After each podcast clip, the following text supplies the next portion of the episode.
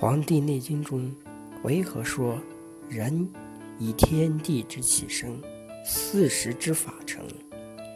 所谓以天地之气生，四时之法成，也就是说，天地之间万物具备，没有一样东西比人更宝贵。人依靠天地之大气和水谷之精气生存，并伴随四时生长收藏的规律而生活。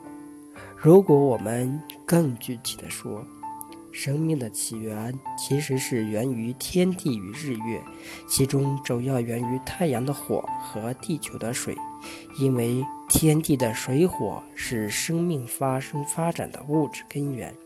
另外，天地春夏秋冬四时自然气候的变化，也与人的生命活动是密不可分的。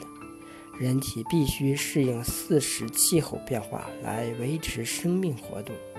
如果逆四时的规律而动，生命必会受到损伤。